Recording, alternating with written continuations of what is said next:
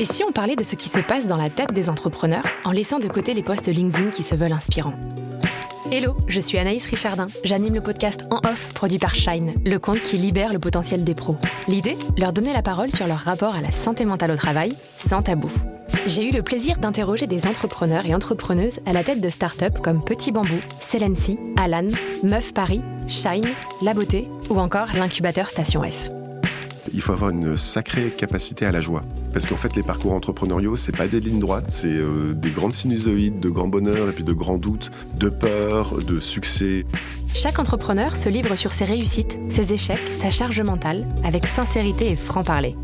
Pour moi, la santé mentale, c'est tout aussi important que la santé physique. Malheureusement, c'est très tabou et le tabou exacerbe le problème parce que du coup, les gens n'en parlent pas et attendent d'aller vraiment très très mal pour se, faire soigner ou se faire prendre en charge.